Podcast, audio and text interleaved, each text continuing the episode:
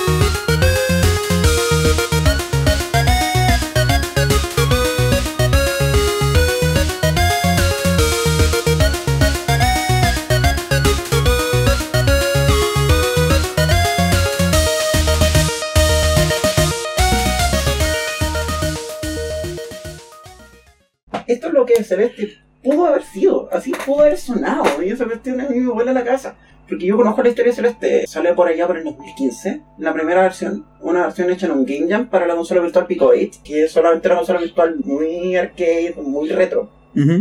Que ¿El, el clásico está en esa o no? Ya. Sí, es que de hecho es el, el Celeste Classic, es esta primera versión de Celeste, Ah, buena. Bueno, que ahora se le llama retroactivamente Celeste Classic. claro. Mm. Mark Thorson y Noel Berry, los desarrolladores, volvieron a la idea eventualmente en 2016 y dijeron, podemos hacer algo más grande con esto. Ujú.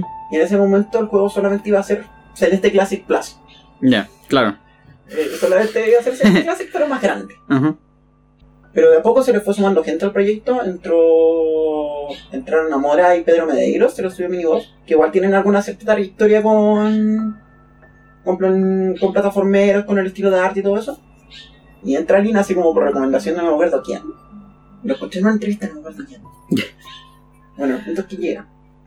Y todo ese equipo empieza a fluir y empieza a cambiar como Celeste. Celeste termina siendo lo que es. A lo cual al fin vamos a entrar después de 15 minutos de podcast.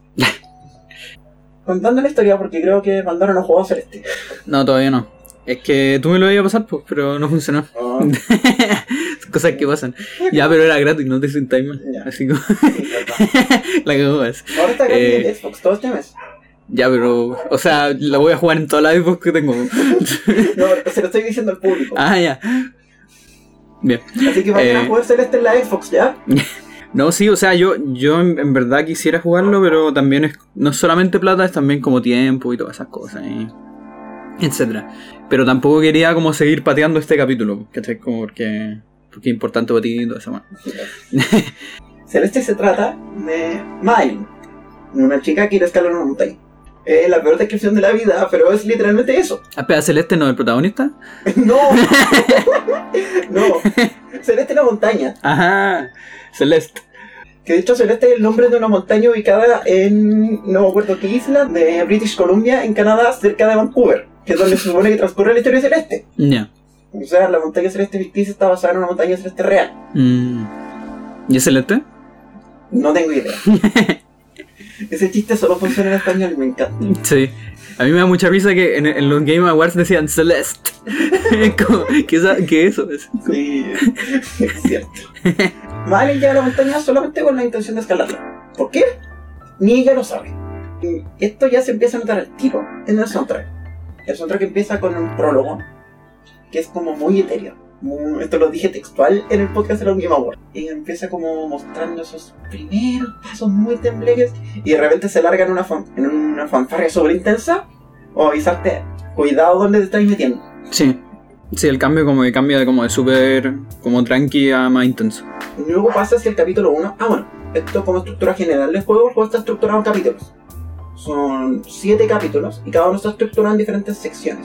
De hecho, lo que tú escuchas del soundtrack no es necesariamente como se escucha en el juego, porque las diferentes secciones pueden ir lupeando pedazos diferentes del soundtrack. Ah, ya. Ya, eso hace mucho sentido. Entonces, por ejemplo, capítulo 2, la primera parte de Resurrection suena todo sin el piano hasta que activas una cierta acción Ya. y después entran ciertos instrumentos y todo eso. Entonces va cambiando el soundtrack dentro del mismo juego. Sí. No, aparte, igual los temas, o sea, varios temas que hay acá, como Resurrection, eh, Summit, Richard Summit. Rich, eh, Scattering and Lost, varios de esos temas tienen como muchas partes que para un juego no es como llegar y ponerlas, porque no tenéis como predecir cuándo el, el jugador va, va a llegar a esa parte. pues. Que, que es el típico problema de, de los soundtracks, que es que eh, quien está, o sea, si bien el soundtrack fue escrito toda la cuestión, quien está como jugando, y cuando digo jugando, digo como play, como en inglés, porque play es la misma palabra que usan los ingleses para tocar instrumentos, porque el jugador toca el juego. Y eso es muy importante porque en, el fondo el jugador es, es un intérprete del soundtrack. Eh, por así decirlo, no es solamente un jugador. Y, y por eso el soundtrack no va a sonar igual para todas las personas, etc. Si bien está, hay una sola pieza de soundtrack, que es como el álbum y toda la cuestión, eh, tú la puedes interpretar de distintas maneras. Ya, me estáis volando la cabeza por dos razones. Número uno, em, Celeste se programó, no me acuerdo en qué engine, pero una de las cosas que hicieron para engine fue precisamente permitir que, a ver, que ciertas acciones del jugador modificaran secciones del. Ujú. Entonces, por ejemplo, desde cosas tan básicas como que si el jugador entra, a la- entra al agua, el soundtrack se escucha más ligero. Ya, son fluido bacanas. en el agua. Ujú. Por ejemplo, en ciertas secciones de un nivel donde sucede esto, el soundtrack cambia, adquiere otros instrumentos y eso. Ujú. Y eso va haciendo efectivamente que el jugador sea un intérprete del soundtrack. Sí, pues, Entonces lo que el jugador escucha del soundtrack va a ser su propia interpretación a través de lo que jugó. claro. Y lo otro es que esto mismo lo mencionaba Lina en varias entrevistas, al respecto de que según su visión, el juego es una forma de presentación del soundtrack. Ujú. Que por lo tanto, cuando tú compones un soundtrack, tú tienes que pensar en cómo va a ser implementado ese soundtrack en un juego. Pues. Que era lo que conversamos la otra vez en el podcast de los Game Awards, que era como, hay muchos soundtracks que da la impresión de que lo hubieran pensado, si en el juego lo hubieran pegado después. Claro, que lo hizo Ennio Morricone. Pero para qué? Pero para qué? No, no, pero esa, esa talla es real, onda. No, no solamente un, un palo a, a Red Dead Redemption. Es, es de que, para los que no cachan, Ennio Morricone tiene como la. Tiene como la costumbre de que él como que no le importa mucho ver la película. O mejor dicho, ver la película con el soundtrack. Sino que es como, oye ya, ¿de qué es tu película? Tal y tal cosa, ya, te hago este soundtrack. Y, y claro, es hermoso porque Ennio Morricone eh, sabe hacer música. Pero. Y, de hecho le va muy bien en eso, como que tiene muy buena mano incluso para eso.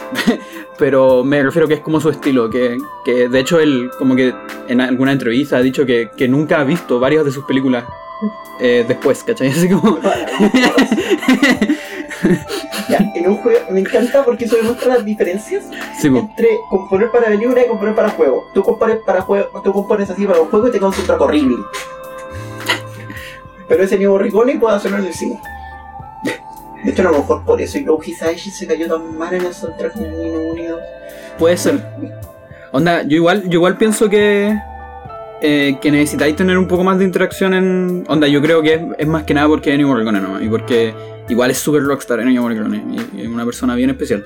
Con el- la fama que tiene y todo eso, siento que puede darse el lujo de hacer. Pero claro, y. A pesar de que es más importante en juego, yo creo que es importante en, cualquier tipo de medio. ¿Tiene sentido? Mm. Bueno, ¿en qué estábamos? Volvamos a Celeste. Ya. Eh, Ah, ya, estaban, estaban diciendo algo de cómo se presenta el soundtrack y estaba hablando del capítulo 1. Eso. El capítulo 1 parte como muy simple, de hecho es el capítulo más simple del juego y también el capítulo más simple musicalmente. Es una sola pieza musical que, con un prólogo que se repite durante 3 minutos y algo, que es First Steps, ya. que es nuestra primera interacción con el tema de Madeline, que es la melodía que se va a escuchar durante todo el juego. Ese también es como el menú, ¿no? Está en el menú, Ya. está en todos lados del soundtrack. O sea, sí, pero me refiero a como a First Step. Sí. Ya. Ah, no, el menú es otra pieza. Ya. Pero First Steps es el primer capítulo. Ya. Eh, Como lo primero que escucháis. Porque desde que, desde que enciendes el juego hasta que llegas ahí no pasan dos minutos. El prólogo dura menos de un minuto, incluso si lo estáis jugando como primera vez. Ya. Y First Steps es una pieza muy bonita. Sí, bacán. A mí me gusta Galeta porque es un inicio muy suave. Al tiro te desmarcaste de todos los plataformas de, de precisión de los que veníamos hablando antes. La batería está golpeando súper despacio.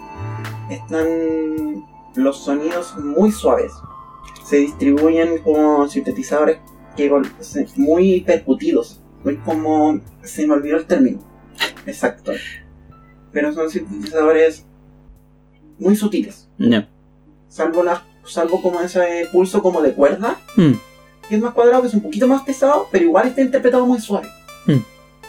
Y de fondo un piano que te mantiene todo el rato. Que eso es como la definición, eso es como el soundscape general del soundtrack de Celeste. Piano, sintetizadores Sí. y batería de vez en cuando. De hecho, yo lo encuentro como un tema como muy como juguetón, por así decirlo.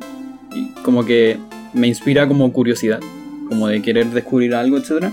Pero que después, al final, como se va como a, a una resolución como un poco más seria con el piano.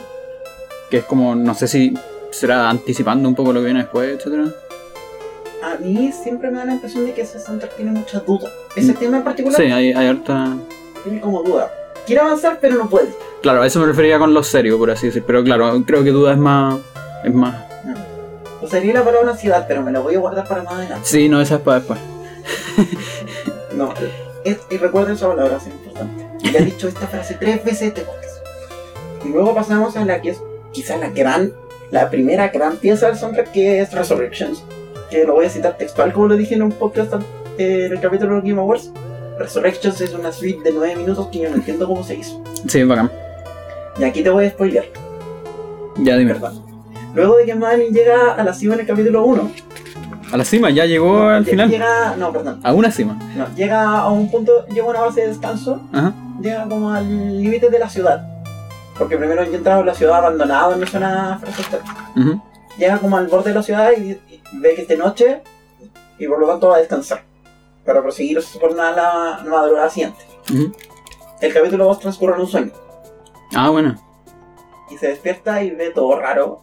Y empieza a caminar y entra a una ruina. Y en la ruina se encuentra con un espejo. Ujú.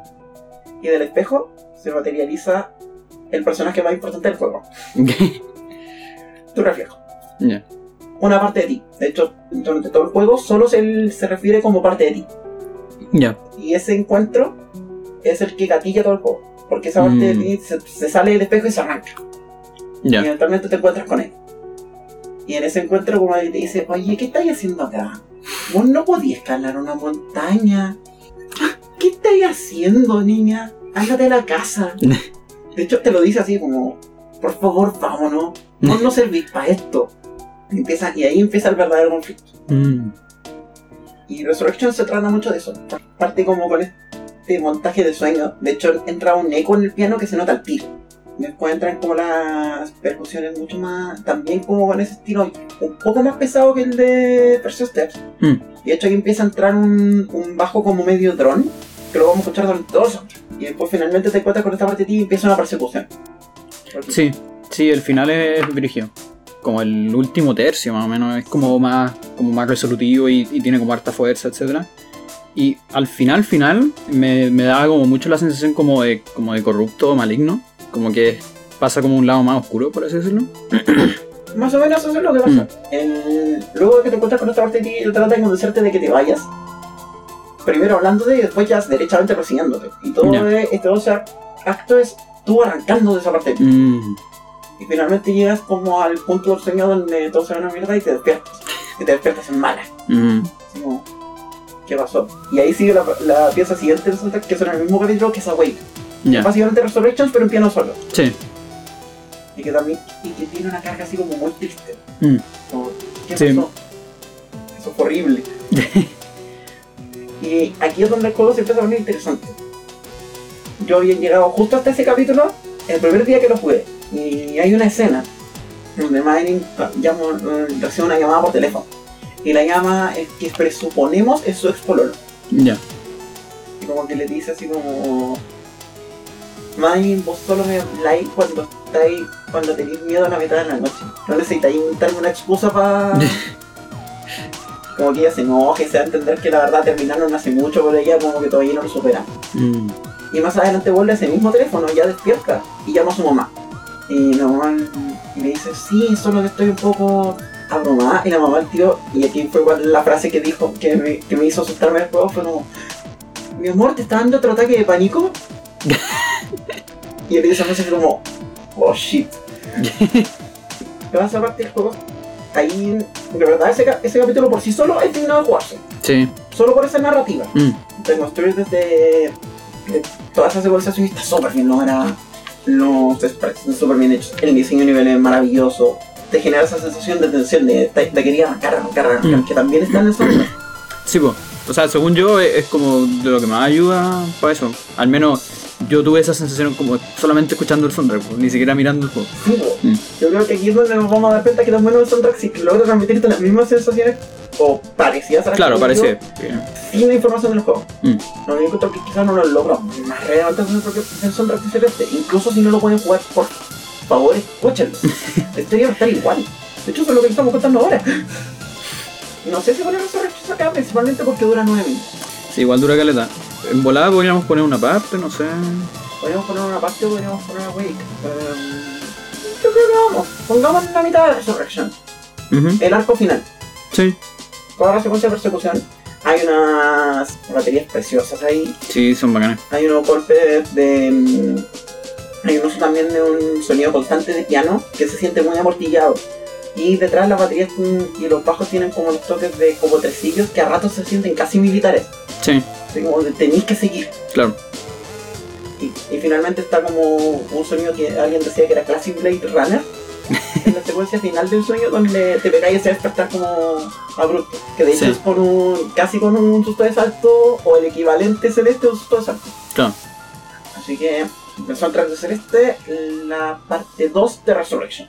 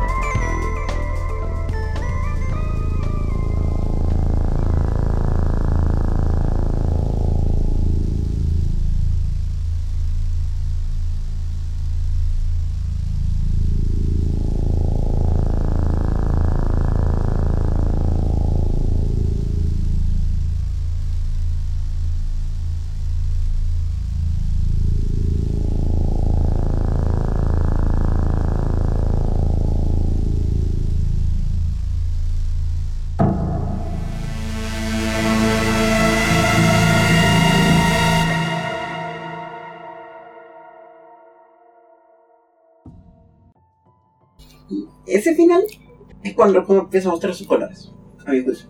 Y yo lo dejé de jugar ahí porque fue como esa sensación de... No, no, no creo que este juego va a hacer lo que estoy pensando que va a hacer. No, lo dejo hasta aquí y sigo mañana. Y ahí ya me pareció terrible bueno. Y como que se lo comenté así, bueno, no, está terrible bien. No sé para dónde va la historia. y lo retomé día siguiente. Y llegáis al capítulo 3. Y en el capítulo 3, yo creo que no hablamos de hablar mucho. La gente odia el capítulo 3. ¿Y por qué? Es un hotel Ujú. donde recibe este personaje, el señor Ochiro, que es un fantasma literalmente y figurativamente. No es un fantasma figurativo porque en el fondo toda su trama se trata de no dejar ir. Ya. Pero es un fantasma literal en el sentido de que se aparece, traspasa paredes y sale flotando. De hecho, en la primera línea de nuevo cuando lo ves es, ¡Ah! ¿Es un fantasma? Y él te responde, ¿yo un fantasma? No, ¿cómo se me ocurre? Y que está obsesionado con conservar su hotel y básicamente le ruega a Madeline que se quede ahí Mm. Pero Madeline no quiere quedarse, quiere cruzar la montaña para irse. Aquí es donde suena Checking In, si no me equivoco. Que es como una pieza muy chill, muy, rel- muy relajadita. Ah, suena antes que Postcat. No, suena después. Ah, postcard del menú. Por alguna razón lo metieron ahí, no entiendo bien por qué, pero creo que todo el arco anterior tenía que ir como junto en los soundtrack. Ya. Si no, no tenía sentido. El gato también quiere participar. Sí, hay un gato acá. Feliz encontramos tu reemplazo. Así que este podcast tiene gatos para que el podcast fuera viral y se volviera famoso. No, no funciona siempre. Mucha. Yo pongo gatos en mis streams y todavía no tengo viewers. Pero, en fin. Bueno. y claro, Madeline llega al hotel y se da cuenta que el hotel es una mierda. Porque estaba la cara. Y se ofrece voluntariamente a ayudar al señor Ochiro a ordenarlo. Ya. Y ahí es cuando se Scattered and Lost. Mm. Y Spirit of Hospitality, que sonó un poquito antes, que es el tema del señor Ochiro. Ya, ya tiene mucho sentido. Y que a mí me gusta que ese tema porque tiene unas influencias barrocas así, pero Sí. son literalmente influencias de, de, de fugas de Bach y cuestiones así. Ahí se nota caleta que Nina tiene estudios de música clásica. Sí, de hecho, o sea, ahí es donde más se nota, pero en todo el soundtrack se nota caleta, según yo. Es como bien. O sea, tiene, tiene harto de música docta en, general. Ahí de hecho se usa una figura que yo la averigüé, que em, se llama canon de doble tiempo, que es una figura de canon donde en vez de imitar la melodía un poquito desfasada de la otra, la imitas empezando al mismo tiempo pero más lento. Ya. Entonces una línea está, está al doble velocidad que la otra, pero se van armonizando juntos. Claro. Por eso. Y esas figuras están todo el rato, en Mm. Scatterland los hay unos movimientos muy de fuga, que también se, que también se sienten muy llamativos, hasta que la pieza se emboca en el final. Ya. que ahí en el final ya el señor Ochiro se aburrió de todo y otra vez te está persiguiendo. El tema de que te Mm. persigan en el juego es como recurrente. Ya. Y salió huyendo, porque es lo único que sabía hacer. Claro. No sé, tú, tú me- mm, mencionaste mucho esta pieza. Sí, lo que pasa, o sea, esta es la pieza que, que escogí para los awards.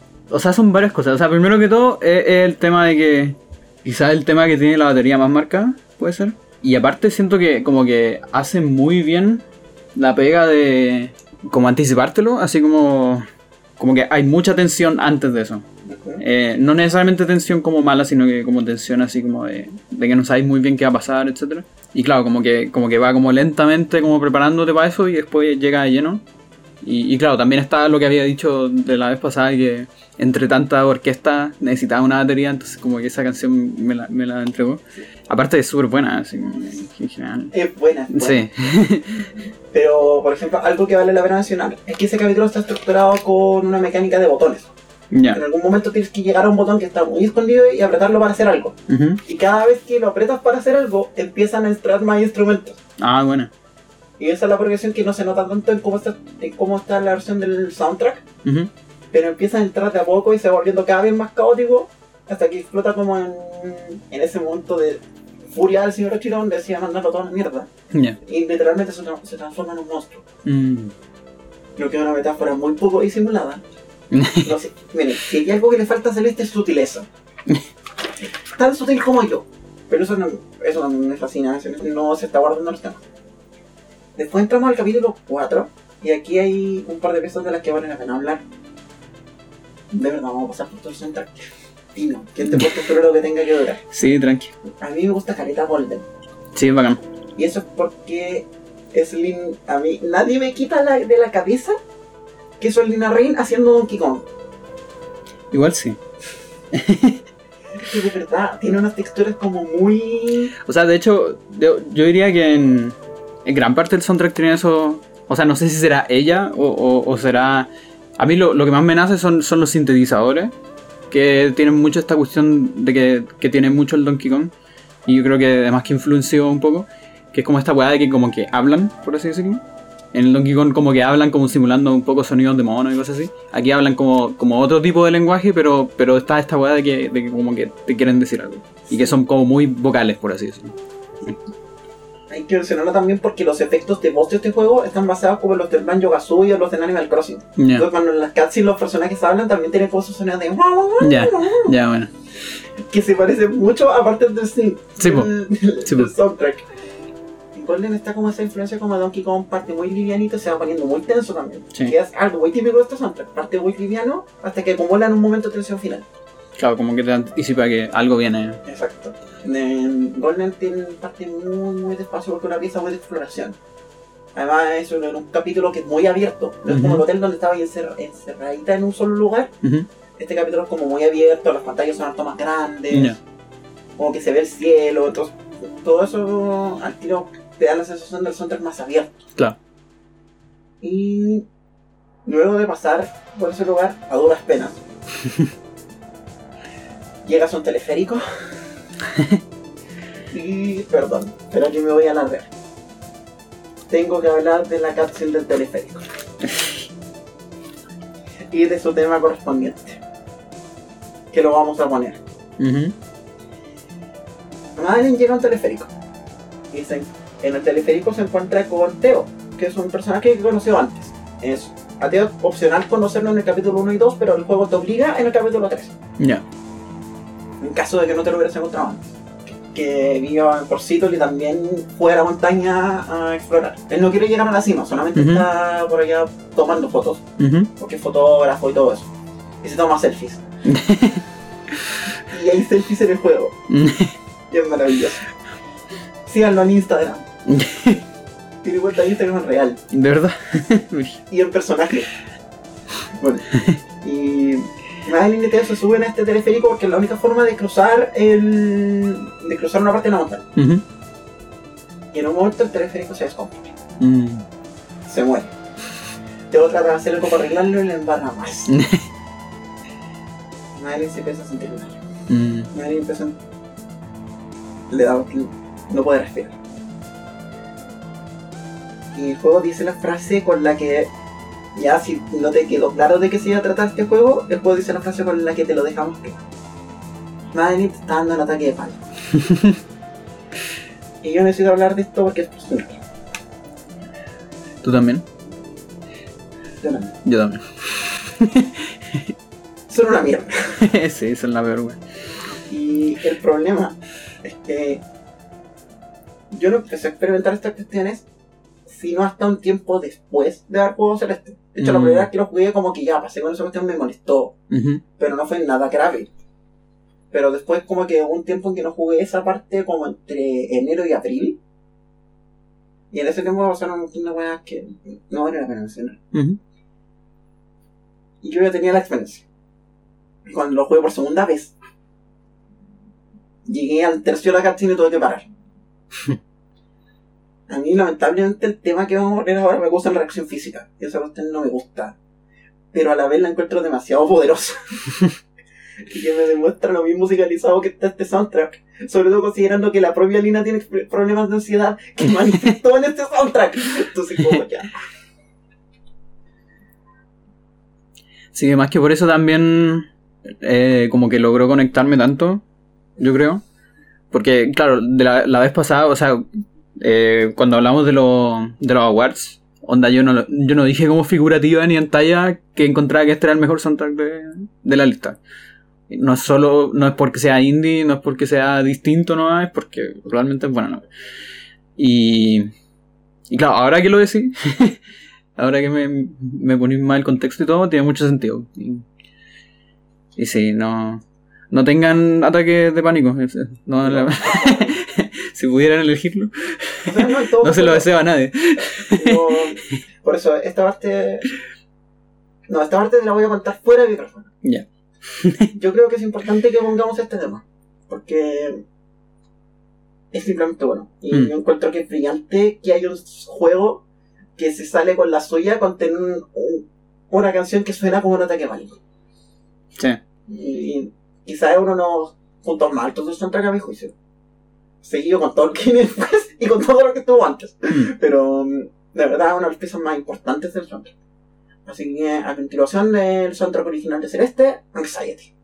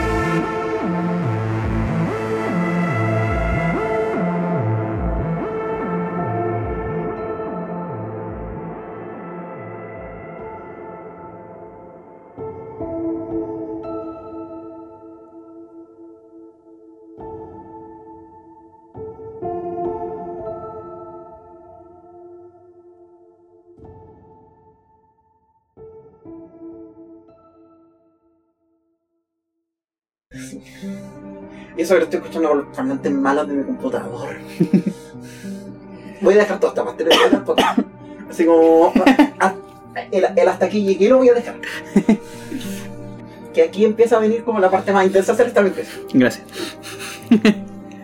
Por si no les quedó claro, este nivel de intensidad, de, el soundtrack va a seguir así todo el tiempo. Y le sigo spoileando la historia de Mandar. Madeline y Teo llegan a un templo. Al templo de los espejos. Ya. Espejos. ¿In the mirror? ¿O no? o todavía no? Todavía no. Ya. Pero necesito que pienses en eso. Espejos. En un Ajá. juego donde los espejos han causado todos los problemas. Sí, sí, sí. Van a entrar a un templo lleno de espejos. ¿Qué tan inteligente es eso? O sea, si queréis resolver los problemas, es como la única manera, ¿o ¿no? Tenéis que este A pesar de que es lo más difícil que, que tenéis que hacer. Puta. Está sacando todo, lo está haciendo todo y no lo he jugado, me encanta. Es el soundtrack. Está muy bien hecho. Bueno, eh, Madeline Teo entra al templo, Teo se adelanta y Madeline entra y encuentra el teléfono de Teo botado. Y Teo en ninguna parte.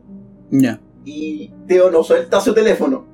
Ya. Ah, claro, por la selfie y esas cosas. Entonces, como, chucha, ¿dónde está Teo? Ahí entra con la canción del templo que es Python Phone, Ah, ya. que es un. es brillante. Sí. De partida es una pieza súper acústica. No te ponía.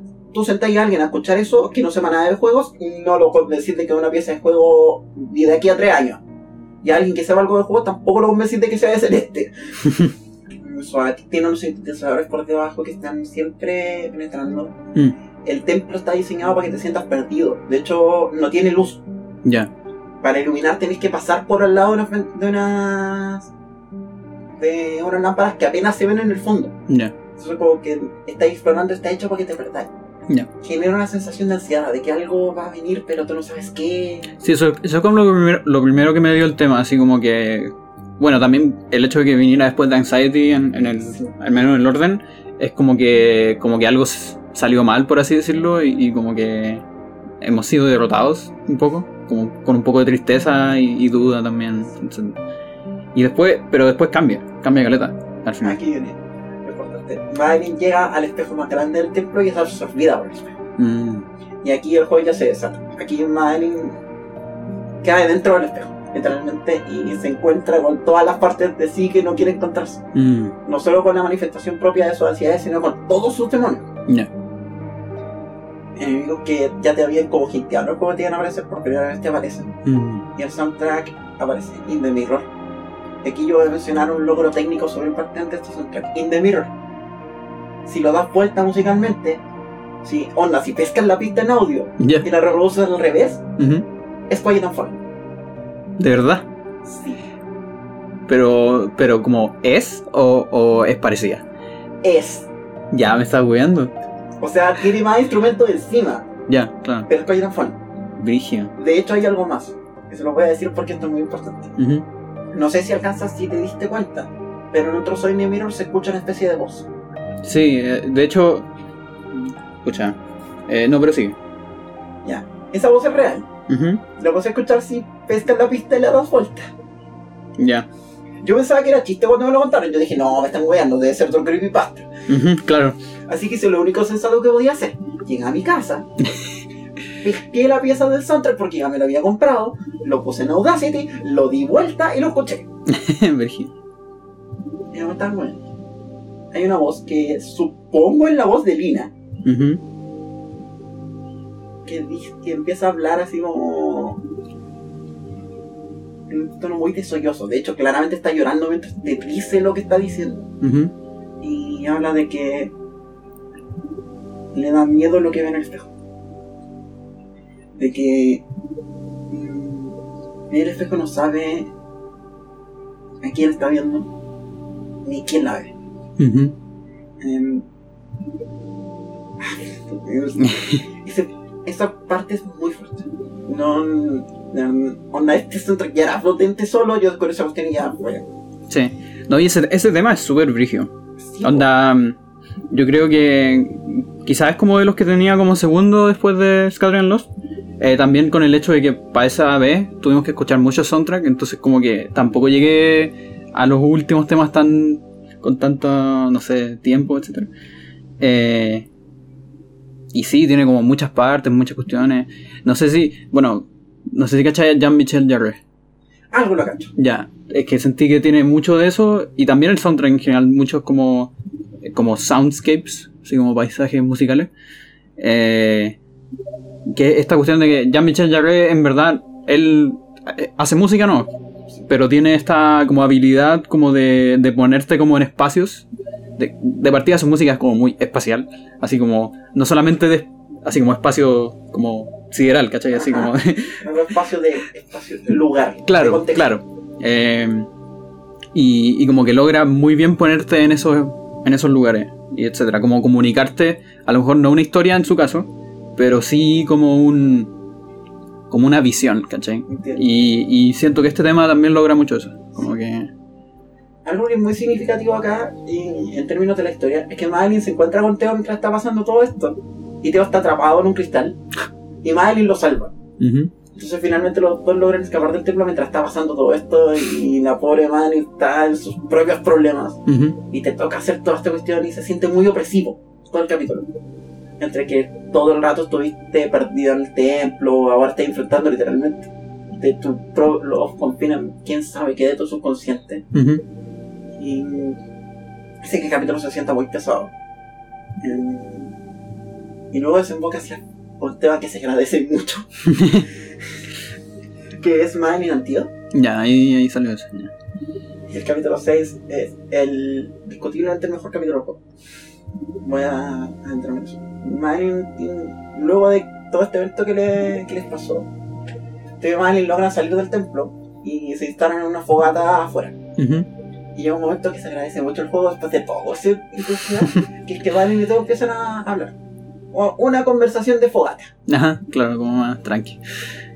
Y esa pieza del soundtrack es súper bonita, porque es la, Sí, única, es muy distinta a todas las otras en general. es la única que Mm. tiene guitarra. Sí, pues.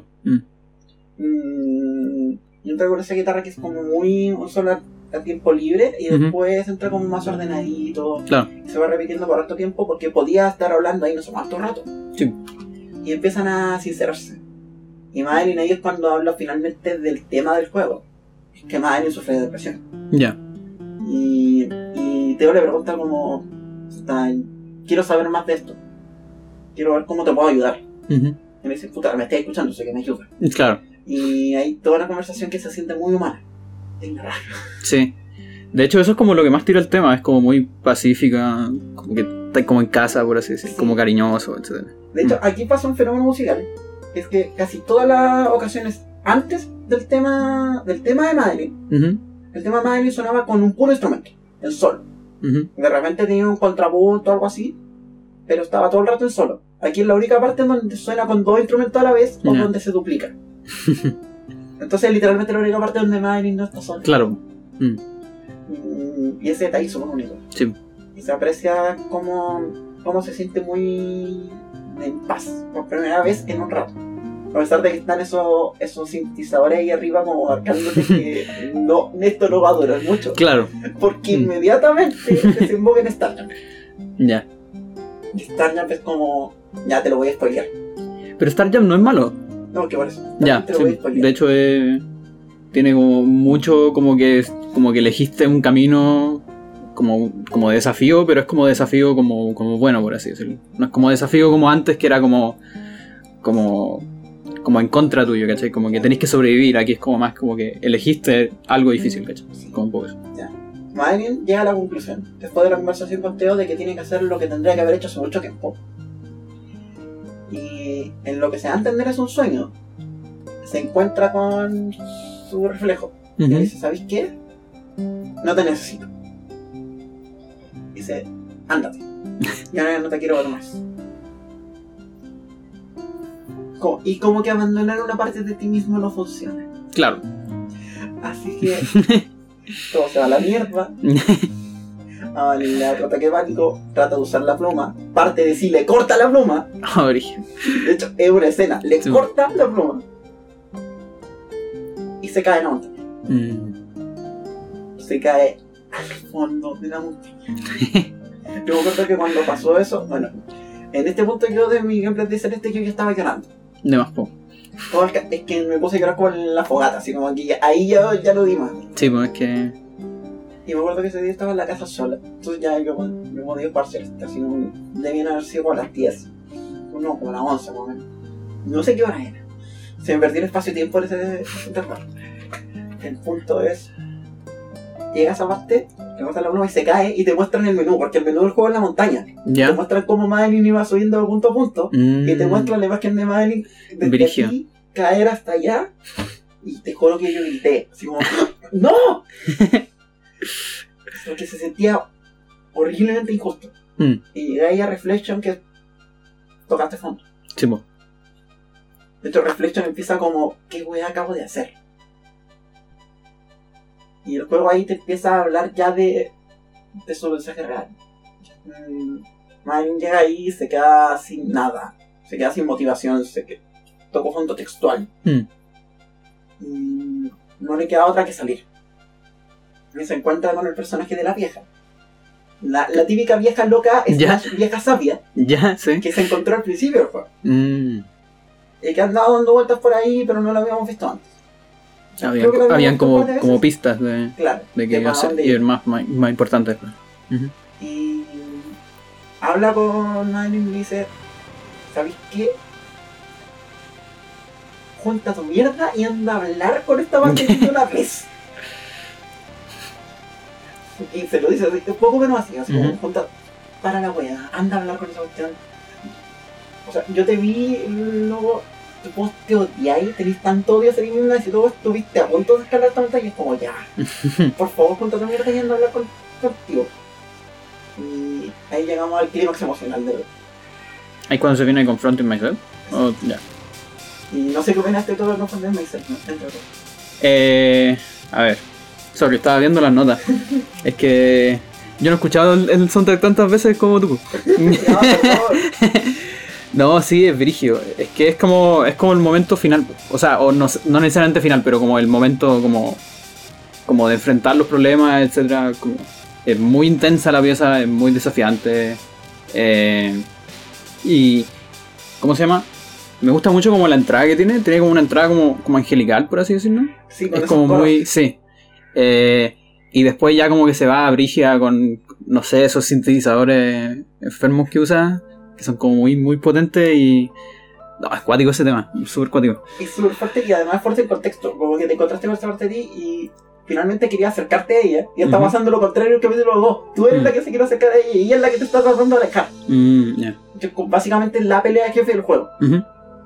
Y en la segunda parte como que entran estos sonidos como de glitch. Porque Sí. se empiezan a romper las barreras entre las Ya. Y toda esa parte también es maravillosa y.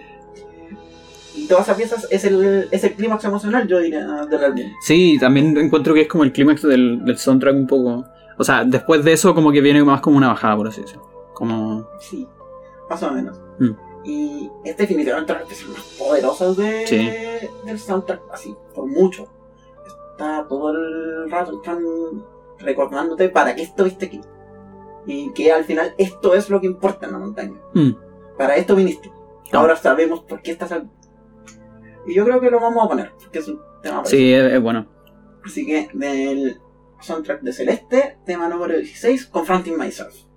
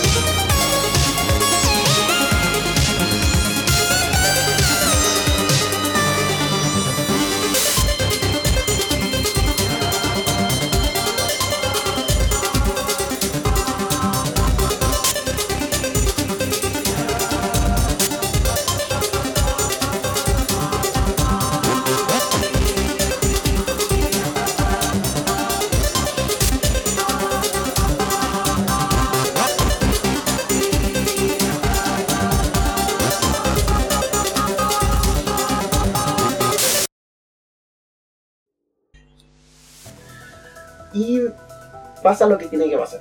Pasa el, el spoiler. Oye, pero espérate, antes de eso. La canción termina como con un... tss. Sí. Ya, ¿por qué? Termina muy de golpe. Sí. Porque la pelea termina, como que suena un sonido como de vidrio roto, y se termina, y se va a silencio. Brígido. Y termina y se va a silencio, y finalmente se encuentra, se encuentra Manny con su reflejo y lo abraza. Lil God, ¿o no? Sí. Ya. Y ese abrazo causa que las dos finalmente se unan. Y eso te da doble dash en el juego. Ya. Te da literalmente un power up. Y de hecho sale así como el level up. Claro. Y con ese poder, con esa. Tanto con, con ese poder figurativo del doble. No, literal del doble dash. Figurativo de la aceptación del ser. Es que Magin logra volver a la montaña. Claro. Y llegamos al capítulo 7 y a la pieza más larga de todo el soundtrack, Sí. Reach for the. No sé si cachaste la idea de Reach for the. De partida empieza con el mismo sonido con el que termina el prólogo. Sí. Em, a ver. Sí, o sea, lo, lo que más me, me generó es como que. Es como preparar como el viaje final, por así decirlo. Y que, que ya tenéis como una decisión tomada. Eh, que, por así decirlo, como que en casi todos los temas anteriores, salvo como, no sé, pues, Confront Myself, que es como más decisivo, etc. Hay como mucho de duda. Y, y en varios también hay como de melancolía, etcétera. Eh, pero claro, ahora tenéis como, como un tono decisivo, eh, pero es optimista, por así decirlo. Y es como más... Ya, ya no hay como una duda, por así decirlo. Es Eso es como lo- esperanzador. claro, es esperanzador. Tiene tiene determinación. Eso, esa era la palabra. Pero algo que a mí me fascina de ese tema es que pasa por los sonidos de todo el resto del soundtrack. Sí, de hecho, a pesar de todo lo que dije, igual tiene conflicto en una parte. Eh, como, no me acuerdo bien, no sabría decirte en qué parte, pero, pero me acuerdo que igual tiene una parte de conflicto. Sí, Lo que Como pasa, que empieza con esta idea que había dicho antes, pero después igual... lo que pasa aquí es que Madeline literalmente escala toda la montaña de nuevo. Entonces pasáis por este nivel súper largo, que es básicamente pasar por rediseños de todos los, Ya. de todos los capítulos anteriores, pero ahora con la mecánica de tener dos. Ujú. Entonces pasáis por la ciudad y suena como la misma percusión, el mismo ritmo de percusión de First Steps. Pasáis por las ruinas y suenan los mismos arpegios de Resurrection. Sí, pues tiene mucho de, de todas las weas. Pasáis por el hotel y suena el. y suena el Theremin de Misterio Chido. y, y llegáis al templo y como que ese momento como de tensión de. de que pasaste por ahí y ahora significa algo completamente distinto. Mm, Incluso en el templo ahí está iluminado. ya. Entonces ya no es como ese lugar tétrico, sino que es como algo que estás pasando ya con, con cierta serenidad. Finalmente desembocas en 3000 metros, que es el arco final. Y yo digo que es la Cross Examination alegro del soundtrack, porque es como ya, esta es la parte final, vos dale. Y el soundtrack se va con todo, a pesar de que la pieza no es muy rápida, Mm, sí se siente muy poderosa. sí. Dale, para adelante. Y ese. Y eso es uno de los métodos que yo más recargo del soundtrack. Yo me acuerdo que por culpa de esa weá me debo haber quedado hasta las 3 de la mañana jugando Celeste para terminarlo. Porque no me acuerdo a qué hora terminé el capítulo 6. Ujú. Y de repente como que me dolían las manos, miré el reloj y eran las 3 y media de la mañana. Y yo había empezado a las 9. Ese es el que habíais dicho que nunca habéis jugado tanto como seguido. Sí, pues nunca había jugado tan seguido. Así como de no poder soltar el control. Y, y no me lo alcanzó a terminar porque ya me dolían demasiado las manos. Claro, pues sí. Y lo pausé como Es real. dos checkpoints antes de terminarlo. Y al día siguiente me levanté, hice todo lo que tenía que hacer para levantarme, encendí la Switch y me lo terminé. Y me encanta cómo termina. Porque me encanta cómo termina ese a medida que vas llegando al último checkpoint. Está el último checkpoint y todo lo que te queda en la cima. Un ratito antes, de hecho, hay una mecánica que tenéis binoculares en algunos niveles que son muy largos. Pues para que podáis ver qué te queda Ah, hacia ya. adelante. En el último checkpoint hay un binocular. Entonces tú puedes ver todo el camino a la cima. Y llegas a la cima y está la bandera. Mm, La bandera roja gigante indicando el final. Y el juego hace zoom en la bandera y se queda quieto. Está diciendo, ahí está. tanto. y, y, bueno, y llegáis al último checkpoint y empezáis a avanzar hacia la cima. Y el último checkpoint, el chiste es que el último checkpoint es mucho más fácil que todo lo que hiciste antes. Ah, ya. Ya igual bacán. Onda, no es, no es el capítulo 1, pero es fácil. De hecho, el meme de los speedrunners moriste en el checkpoint 1. Em, y empezáis y empezáis a avanzar y la música se empieza a ir. De a poco se empieza a ir, se empieza a ir como un numerito. Y cuando llegas a la montaña hay solo silencio. Y como... Lo hice. Y el juego termina en calma. De hecho, se nota el tiro en la pieza que viene que es X8, el tema de los créditos. Sí. Sí, ese, ese tema encuentro que. O sea, yo como que lo escuché y yo dije al tiro así como, por fin, así, por fin se logró, así como. Era como eso, máquina. Es como lo que más me. mm. De hecho el final es como Madeline mirando hacia la... sentada en la punta de la montaña mirando hacia el horizonte. Y Ujú. nada más. Ya. Y luego, bueno, empieza la secuencia de créditos, todo, todo el asunto y con Excel de fondo es como... Exalai, Sí, jugador, se terminó. Sí, o sea, es, es un poco esta weá de que. De, lo que hemos hablado harto de que. Si bien tiene muchas cosas figurativas, también tiene muchas cosas explícitas. Sí. Y en, el, en una de las cosas que yo creo que va muy bien y, y que de hecho yo creo que es como un gran logro de este juego, eh, a pesar de que no lo he jugado, eh, es que, claro, al principio hablábamos de como lo poco explorado que está como una historia más profunda en este tipo de, de género y, y también como no se, ha no, se, no se ha explotado tanto en otros juegos, así como los que hablábamos de antes. Pero como después de haber hablado todo esto y, y en verdad como que se, se, se va muy bien porque cuando tú tenés, por ejemplo, depresión o ataque de pánico y cosas así, en verdad es como que te moría cada rato. así como literal, pues, ¿cachai?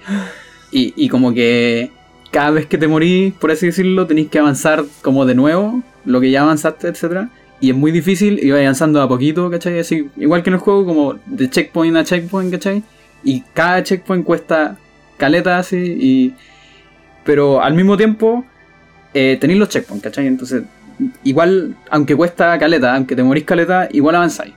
Y, y lográis como enfrentar problemas, etcétera y, y claro, la resolución con esto de exhalar así como literalmente porque estáis cansadas así como de, de ver el juego, de, de todo lo que ha pasado en el juego y de jugarlo, ¿cachai? Es como que todo está muy, muy, muy bien mezclado, por eso. Yo alguna vez lo dije, lo debo haber dicho en un tweet, pero ahora lo quiero decir con mi voz en vivo en directo. Yo creo que Celeste es el mejor ejemplo en la historia de los videojuegos de, lo voy a decir súper pretenciosamente, resonancia ludonarrativa. Es decir, todo el, mundo ha escuchado hablar del término de disonancia ludonarrativa, que es cuando el gameplay contradice la historia Ujú, o no va con historia. ujú, Celeste es completamente lo contrario. El peso de tus acciones como jugador es el peso que Madeline está enfrentando al subir la montaña literalmente y al Mm. subir la montaña figurativamente. Sí. Sí, y es el peso que carga el jugador al, al pasar ser este figura, literalmente y al pasar ser este figurativamente. Mm. Toda la historia de Celeste, todo el gameplay de Celeste no se pueden separar.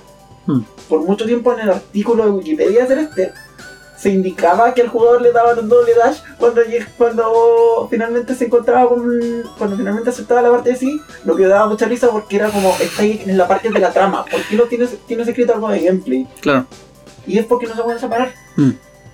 Están mezclados, están tan eficientemente mezclados que es una experiencia que yo creo que a nadie que haya jugado se lo puede olvidar. A mí ya no se me olvidó. Llevo un año tratando de superarla. Aquí estoy tratando de superarla. Sí, no, no la superé. Es, es algo que tal como Madeline, subiendo la montaña, va a estar conmigo para siempre. Claro, Y, En que- fondo- es parte de ti. es parte de mí. Ah, Y, y que de verdad, pucha, me pondría demasiado personal si les digo la cantidad de cosas que me han pasado, no solo con haber podido hacer este, sino después. Mm. Y, y para mí este juego significa todo eso. Significa. Significa poder entender las partes de nosotros que no necesariamente quisiéramos que entender, pero que tenemos porque somos humanos, somos imperfectos. Y esas cosas son parte de nosotros y tenemos que vivir con ellas Mm. Y entenderlas. Y a veces hasta quererlas para hacer todo lo que podamos hacer en nuestras vidas. Que esas imperfecciones las tenemos todos, las tienen todos los personajes de Celeste, las tienen todas las personas que juegan a Celeste, que hacen speedruns de Celeste, que hacen fanarts, que hacen todo lo que hacen con Celeste. Y que hacen todo lo que hacen con cualquier otro juego. Mm. Y entender ese factor de humanidad y de ese viaje, que en el fondo siempre las montañas simbolizan un viaje. Sí. Que esté tan bien contado y tan bien penetrado un juego que incluso gente que no sufre estos problemas pueda entenderlos y empatizar con ellos. Claro. Mm. A mí me parece que el va a ser este de no solo un plataforma muy bueno, sino uno de los mejores videojuegos de la historia. Y lo voy a decir así. Porque necesitaba decirlo. Necesitaba sacármelo. Y dado que, que finalmente lo solté, vamos con el tema 19, el tema de los créditos de Celeste, Exile.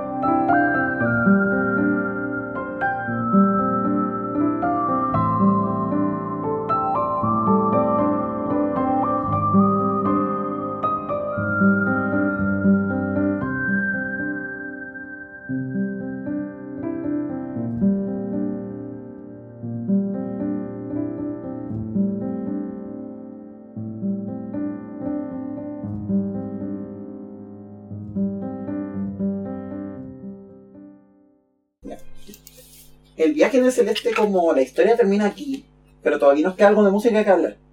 Primero están los temas que vienen después en el soundtrack, que son temas de un capítulo adicional. Es como muy introspectivo y tiene una banda también muy propia, que me encanta. Tiene una mecánica de fuego-hielo. ¿Ya? Entonces tú activáis switches para cambiar de, de fuego a hielo o viceversa. Y cuando cambias un switch cambia el ambiente de la música. Ah, bueno. Entonces es como el mismo tema, pero cambia la instrumentación, o se le añade algo o esto otro cuando cambia.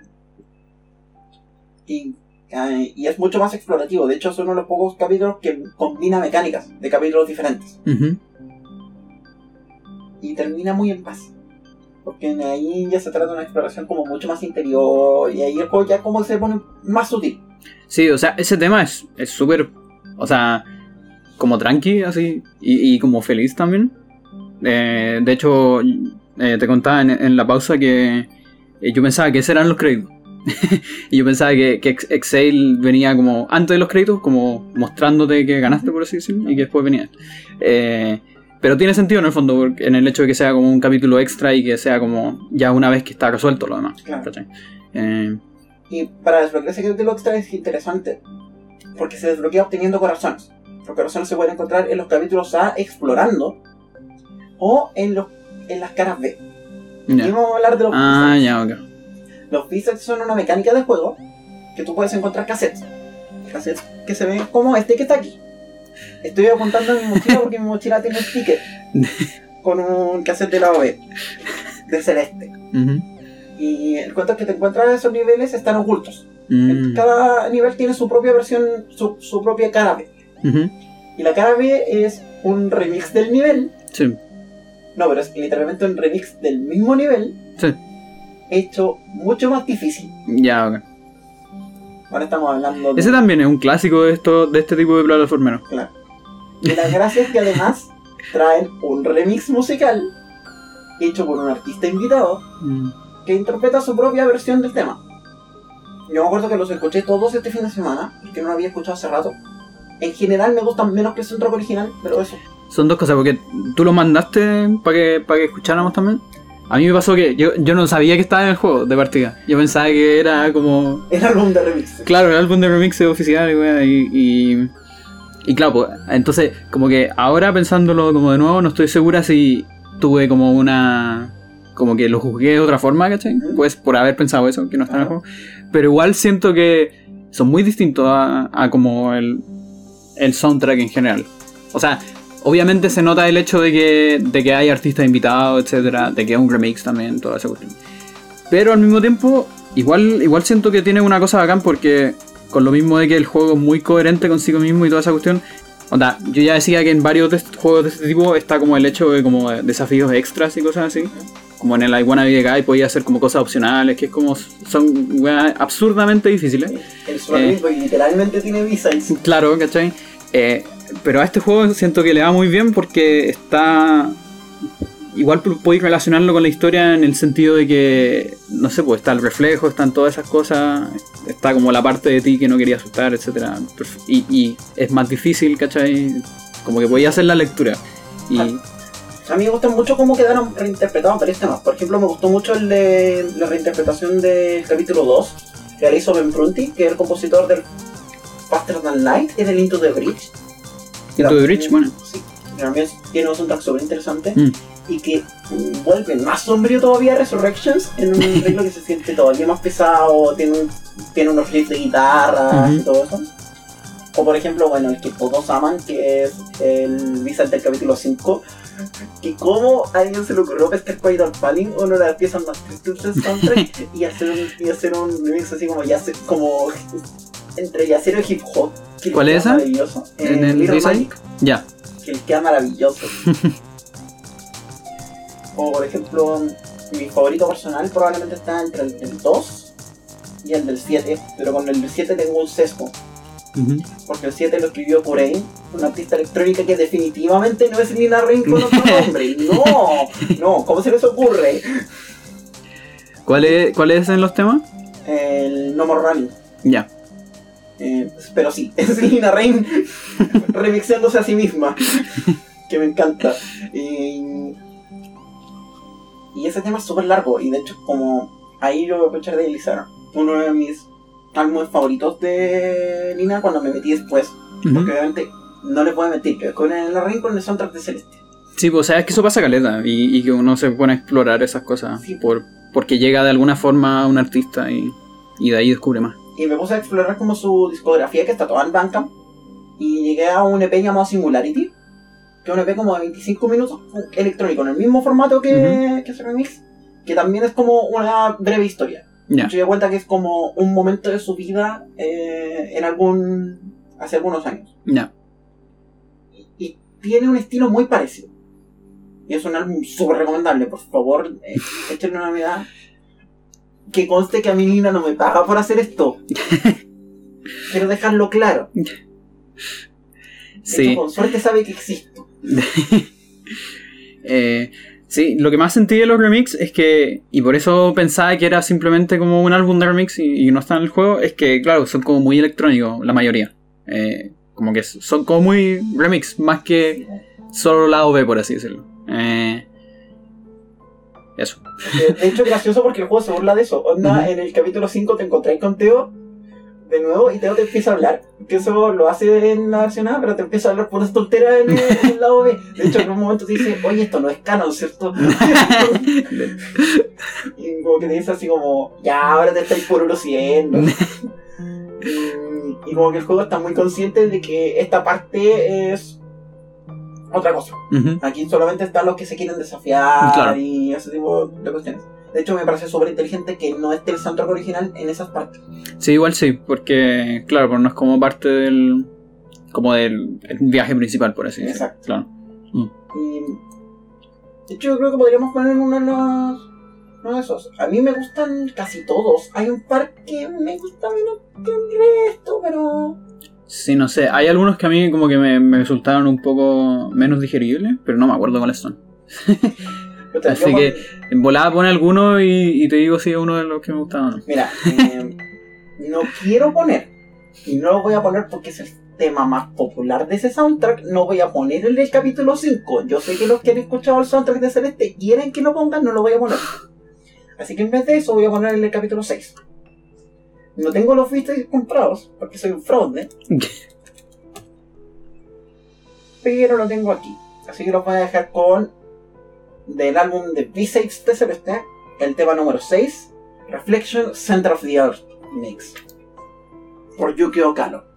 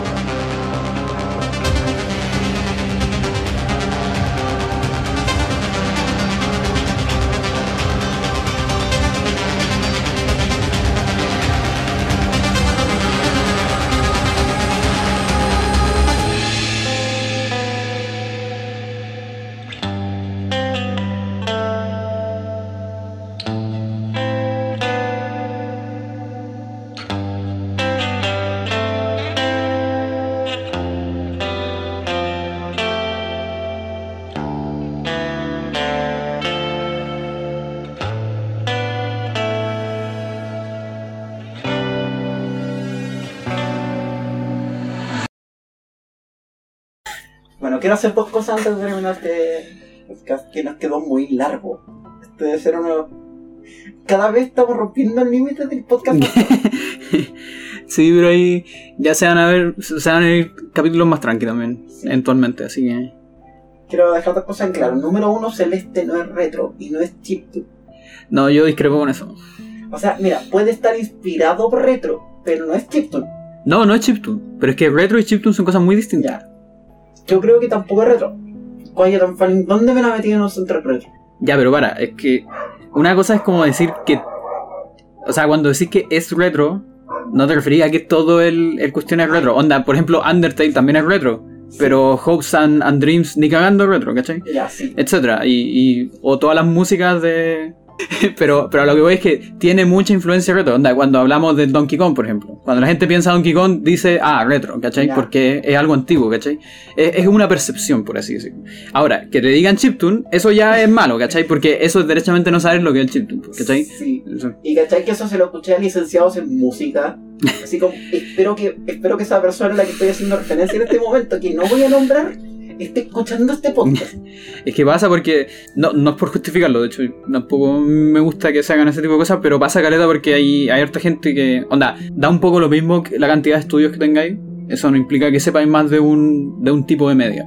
Sí. Eh, y en general, no sé, po, est- este tipo de conceptos también como chiptune, etcétera, la gente, si no se mete en el tema, tiene como una idea general de lo que significa, y claro, pues, va a asociar al- a, a lo mejor los chiptunes con los sintetizadores que usa claro. por así decirlo. Pero claro, es una asociación como la rápida, ¿no? Que igual el lenguaje del chiptune y del sintetizador moderno son súper Son, diferentes. mm, El sintetizador moderno está en todo lo que usted escucha, desde lo que escucha en la radio hasta lo que escucha cuando estás jugando juegos. En todo lo que escuches hay sintetizadores actualmente. mm. Y, y no por eso tú vas a decir que la canción que escuchaste en la radio es chiptune.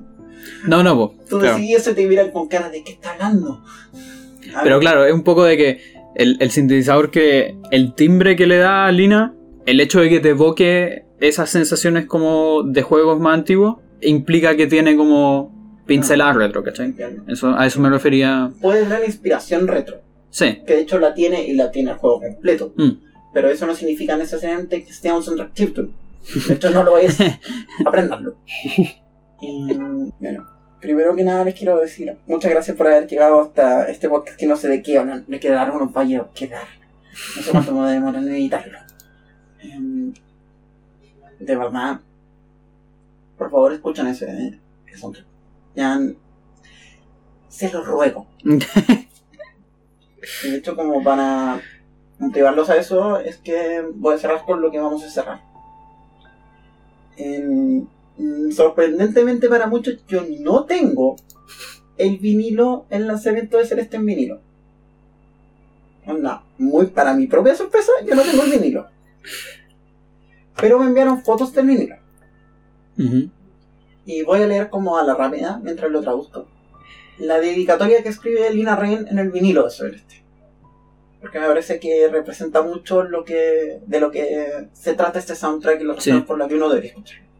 Y en general por las razones por las que deberían jugar Celeste. Pero quizás sin Lina Rain no podríamos estar hablando de Celeste. Mm. Yo encuentro que Celeste es excepcional en ese aspecto. No podría haber sido programado por otra persona, no podría haber sido animado ni dibujado por otra persona, y no podría haber tenido música para nadie más. Así que se los voy a leer para, para cerrar el podcast. Celeste es un juego sobre escalar una montaña.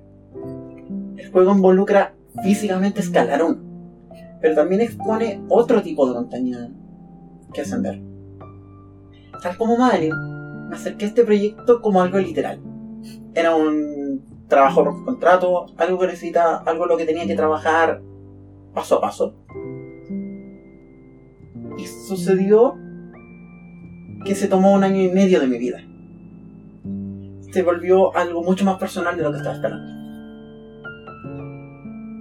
Durante el transcurso de escribir esta música, mi vida cambió mucho mi carrera en los videojuegos cambió de diseñadora de quest a diseñadora de niveles a compositora full time freelance.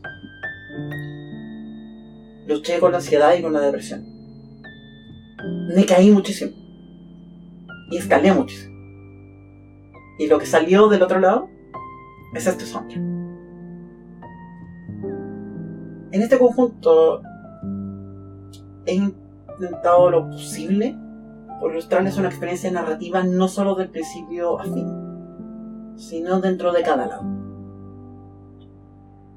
Síganla con Madeline en su viaje hasta la cima de la montaña y también hasta su propia cima. Yo soy Emma Pandora.